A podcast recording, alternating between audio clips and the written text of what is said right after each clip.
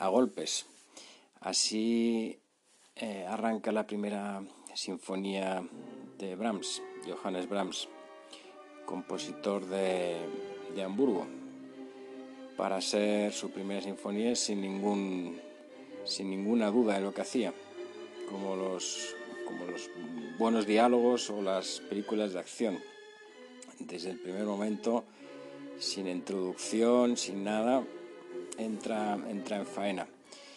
Esta sinfonía es de mil, alrededor de 1854 y uh, se ha llamado la, la, décima sinfonía de Beethoven. Eh, bueno, tiene muchas cosas que, que, recuerdan y claro, fue escrita 30 años después.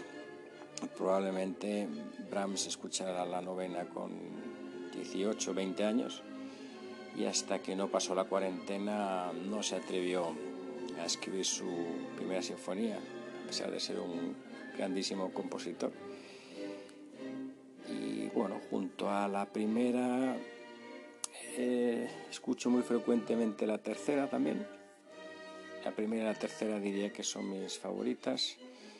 Y, bueno, pues la, la cuarta con ese arranque tan famoso e hipnótico cualquiera de las cuatro sinfonías de, Brahms. Eh, hay que escucharlas.